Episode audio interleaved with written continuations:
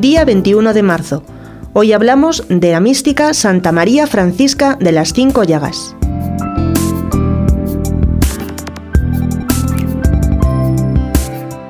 María Francisca nació en Nápoles, Italia, en 1715. Su padre era un tejedor, hombre de terrible mal genio. Antes de nacer Francisca, San Francisco Jerónimo profetizó a su madre que tendría una hija a la que Dios le hablaría por medio de revelaciones. Desde muy niña trabajó largas horas en el taller de hilados de su padre. Su madre aprovechaba los ratos libres para leerle libros piadosos e ir juntas a la iglesia.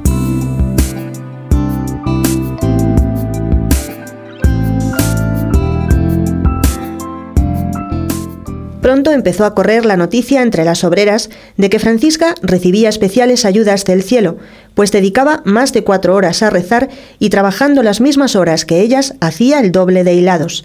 Su padre quiso casarla con un joven rico, pero la muchacha se negó porque había prometido ya ser solo de Dios. El padre estalló en cólera y la azotó, encerrándola en una habitación a pan y agua durante varios días, hasta que un religioso, avisado por la madre de Francisca, logró convencer al padre para que permitiera a su hija dedicarse a la vida espiritual. El 8 de septiembre de 1731 recibió el hábito de terciaria franciscana y siguió viviendo en su casa, pero con comportamientos de religiosa.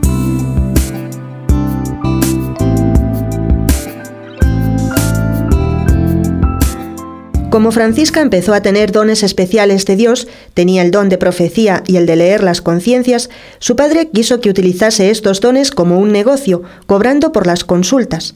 La joven se negó y su padre, una vez más, la castigó ferozmente a latigazos y duras penas. María Francisca era muy devota de la pasión de Cristo, por eso al hacerse terciaria franciscana tomó el nombre de María Francisca de las Cinco Llagas, y pasaba horas meditando en la pasión y muerte de Jesús. Frecuentemente mientras estaba en oración entraba en éxtasis.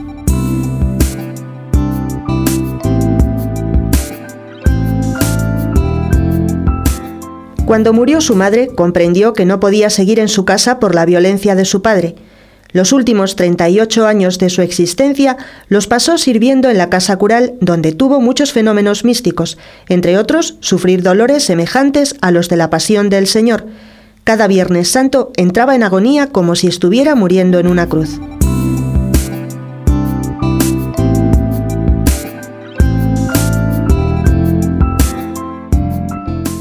Movida de amor por su padre y viendo que moría lleno de dolores, le pidió al Señor la gracia de que le pasase a ella los dolores de su padre, y el Señor se lo concedió. Ella ofreció todo por su conversión.